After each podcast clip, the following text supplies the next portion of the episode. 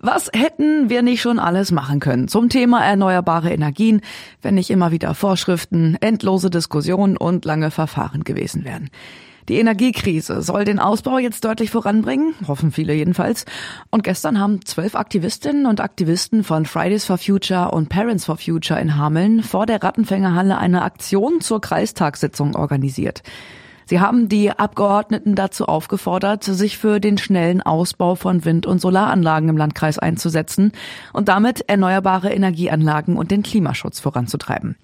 Ein Plan für den beschleunigten Ausbau erneuerbarer Energieanlagen im Landkreis Hameln-Pyrmont sei notwendig, sagte Holger Becker von Parents for Future. Insbesondere eben das regionale Raumordnungsprogramm, was ja nun leider irgendwie seit über drei Jahren in der Mache ist.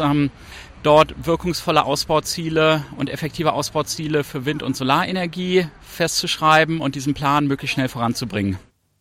Der müsse sich an den Landes- und Bundeszielen orientieren, hieß es weiter. Der Bund und ähm, das Land Niedersachsen haben Vorgaben gemacht, haben Ziele formuliert für den Ausbau von erneuerbaren Energien, die jetzt regional umgesetzt werden müssen. Das ähm, wird zum Beispiel durch das regionale Raumordnungsprogramm geschehen. Das ist auch so explizit im Landesklimaschutzgesetz so genannt und dafür ist der Kreistag zuständig.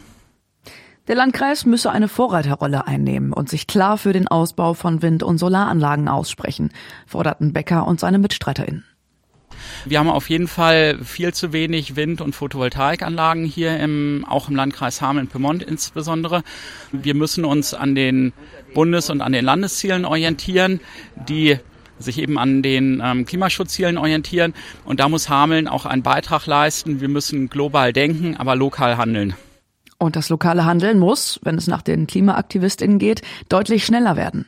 In der Einwohnerfragestunde erkundigte sich Becker dann auch danach, was der Landkreis denn unternehme, um den gesetzlichen Anspruch für Wind- und Solarenergie gerecht zu werden. Aus der Verwaltung hieß es, dass sich eine Arbeitsgruppe derzeit damit beschäftige, das Raumordnungsprogramm zu überarbeiten. Erste Ergebnisse solle es Anfang Februar geben im Umweltausschuss. Sobald es da irgendwas gibt, dann hören Sie es natürlich bei uns bei Radioaktiv.